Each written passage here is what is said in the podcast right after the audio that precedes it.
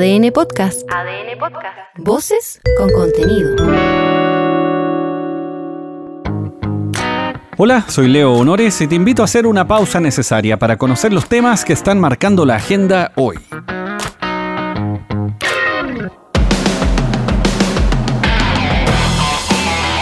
Mitad de semana, ya las vacaciones se ven, queda nada. Digo, las mías. Tú puedes llegar, Leo. Las tuyas no sé, ya verás. O quizás estás volviendo.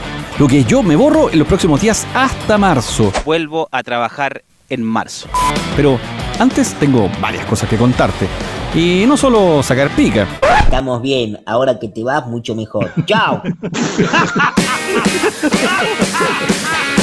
Después de que los Barra Bravas hicieran de las suyas en la suspensión de la Supercopa, la ANFP recibió la solicitud perentoria por parte del Plan Estadio Seguro para que se implemente el registro nacional de hinchas en los partidos del fútbol en la copia feliz del Edén. La idea es que cada ser de luz que vaya a ver un espectáculo deportivo esté empadronado, perfectamente identificado y listo para pasar a la capacha si es que se porta mal. Yo voy a sacar un permiso para portarme mal. Esto último es literal, pero diría que es el objetivo al final, porque disuasivo, mm, así como disuasivo, no sé qué tanto. Aunque en algunos casos la sola fotografía podría ser el mejor distractor o espantador, quita hipos, todo junto. Por supuesto que implementar una medida así de sopetón no es tan fácil. Se reunió el Consejo Extraordinario de Presidentes y adivina, solo un equipo hasta ahora podría cumplir con la norma. El resto necesitará al menos dos semanas para estar listos. Este es Ignacio Asenjo, gerente general de Azul Azul.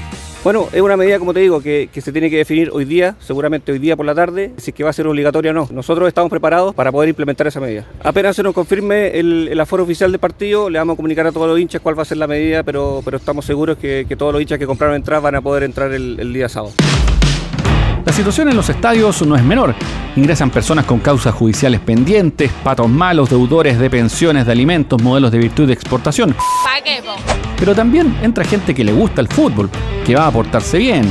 Pero cada vez son menos. Es que la maldad se equilibra. ¡Hay maldad a la vista! Y te digo más, hay una generación que no va a los estadios sino solo para ver conciertos. Es que el fútbol como tal hace rato que dejó de ser convocante como una actividad de esparcimiento tranquila o familiar eso es cosa del pasado. En la moneda se reunieron las autoridades del Ministerio del Interior, Estadio Seguro y la ANFP. Al término del encuentro, esto dijo el subsecretario Monsalve. Primero, el gobierno ha pedido a la Asociación Nacional de Fútbol Profesional la implementación del Registro Nacional de Hinchas. Quiero decir que este fin de semana esto va a partir con el partido que hay entre la Universidad de Chile y Audax Italiano, el día sábado a las 18 horas. Y entendemos que aquí hemos iniciado un trabajo que va a permitir de aquí a el inicio del año 2025 hacer obligatorio la aplicación del Registro Nacional de Hinchas en todos los eventos deportivos de fútbol profesional. Evidentemente hemos acordado un periodo de transición Luego de la puesta en marcha de esta primera etapa, se inicia un plan piloto. El objetivo es que a contar del 1 de enero de 2025 sea obligatorio estar en el Registro Nacional de Hinchas para poder entrar a cualquier estadio del país. Iba a decirles hincha las pelotas, pero me queda fea la palabra, ¿no? Hace ya décadas que los estadios eran como la casa de todos. Quizás no es la mejor analogía, pero digamos que eran lugares de encuentro. Para lo siguiente que te voy a contar, la cosa es al revés, porque cada vez cuesta más encontrar la casa, o más bien cómo pagarla. La inflación, las restricciones para acceder a los créditos hipotecarios hicieron ultra difícil el lograr la capacidad de ahorro suficiente para comprar, o peor aún, a veces para mantener los pagos. Con platita baila el mono.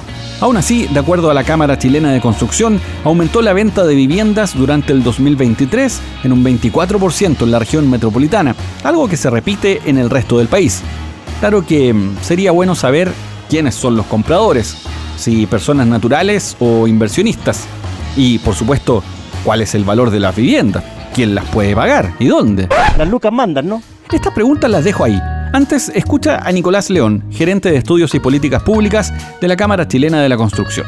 La principal razón que está detrás de una demanda debilitada tiene que ver con el encarecimiento de los dividendos hipotecarios. Si uno junta el aumento de la UEF, el aumento de las tasas de los hipotecarios, incluso el acortamiento de los plazos, ha tenido un efecto sobre eh, la capacidad de ser sujeto de crédito, es decir, que uno pueda eh, mantener un crédito hipotecario y por lo tanto pueda tener una evaluación positiva por parte de la entidad bancaria que entrega eh, ese crédito.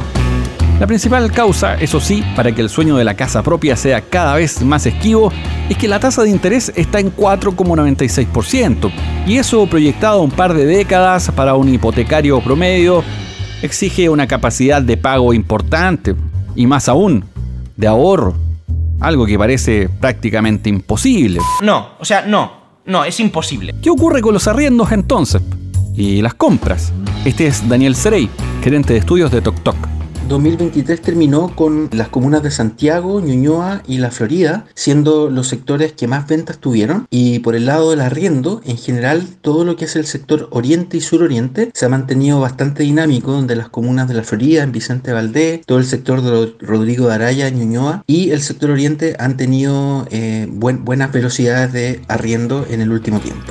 Dicen los expertos que así las cosas, el escenario podría no variar mucho este año y en el mejor caso, en el 2025, podría ser un poco más accesible. Nada imposible, weón. Ni una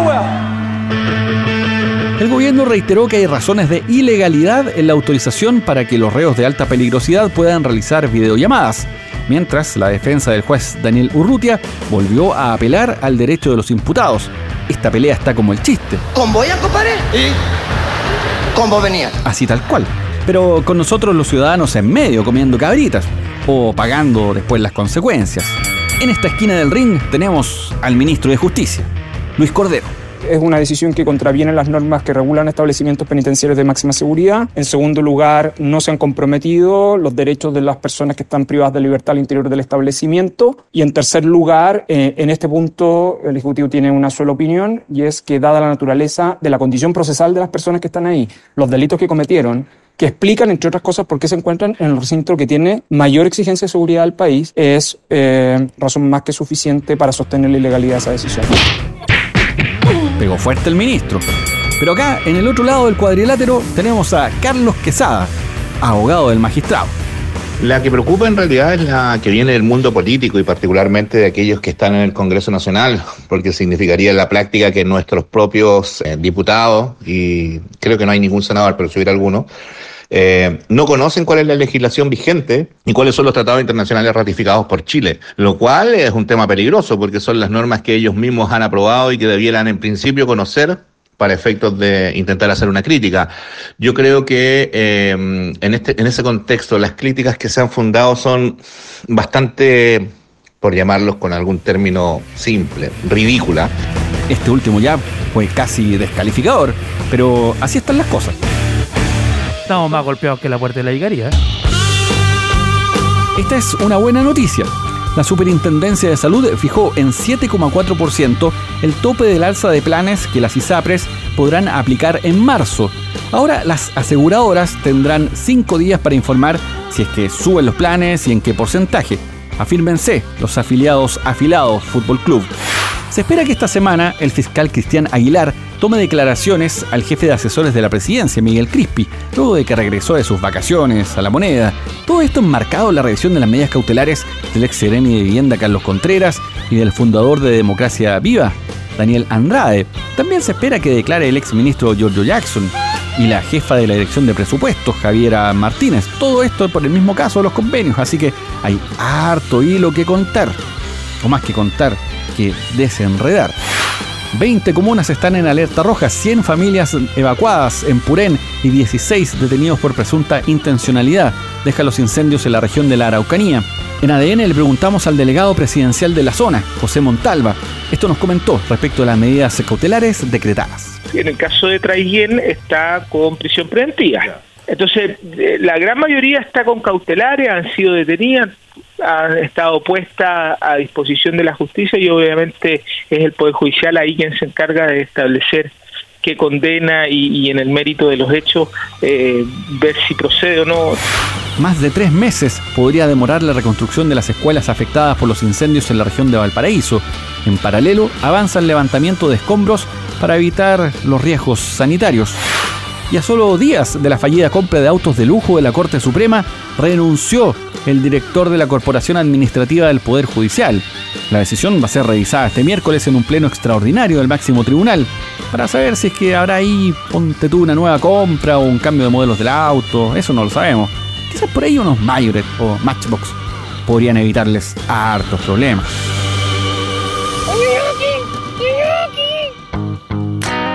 Soy Leo Honores y esta fue una pausa necesaria.